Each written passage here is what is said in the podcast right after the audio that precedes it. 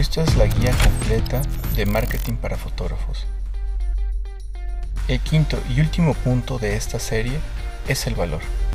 Es que abusan de mí. No valoran lo que hago. No quieren pagar lo que realmente cuesta mi sesión.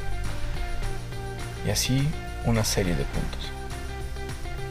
Mi nombre es Marcos Samaniego. Bienvenidos a un podcast más. De abuelo joyero y padre relojero, Marcos Samaniego creció entre tic-tacs de máquinas de tiempo, jugando a vender publicidad del negocio familiar. Hoy, amante de la fotografía y entregado a la publicidad, te da la bienvenida a Samaniego Talks, un podcast de creatividad, modernidad y soluciones para ti. Comenzamos. Es evidente que una de las lecciones más importantes que debemos aprender al comenzar un negocio de fotografía es sobre el valor. Además de saber cuánto necesitamos ganar, en cuánto vender nuestros productos y servicios, lo más importante es aprender a valorarnos a nosotros mismos, tanto o más que los productos y servicios que vendemos. A menudo los fotógrafos no tienen una cuenta de su tiempo y lo regalan como si no valiera nada. Ofrecen tiempo ilimitado.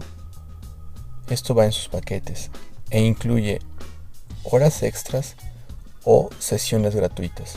Si no valoras su tiempo, ¿cómo puedes esperar que tus clientes valoren lo que haces? Cuando comenzamos un negocio de fotografía, muchas veces incluimos, por ejemplo, en el caso de las bodas, una sesión de compromiso gratis, con cada paquete de boda. Después de un tiempo vas notando que clientes no están valorando tu servicio.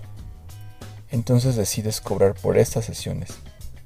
Y la actitud de tus clientes cambia por completo. No nos damos cuenta que muchas veces la palabra gratis se relaciona con algo sin valor.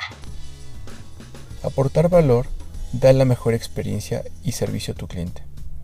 Pero primero valora tu trabajo, tu preparación y tu tiempo. Y cobra por ello. No tienes idea de lo que valorarte puede representar en el crecimiento de tu negocio. Así que, en resumen, en esta serie hablamos de los cinco puntos fundamentales del marketing para fotógrafos, que resumimos así. El primero, crea una experiencia increíble para tus clientes. El segundo, edúcalos y diles claramente que pueden esperar de ti y tú de ellos.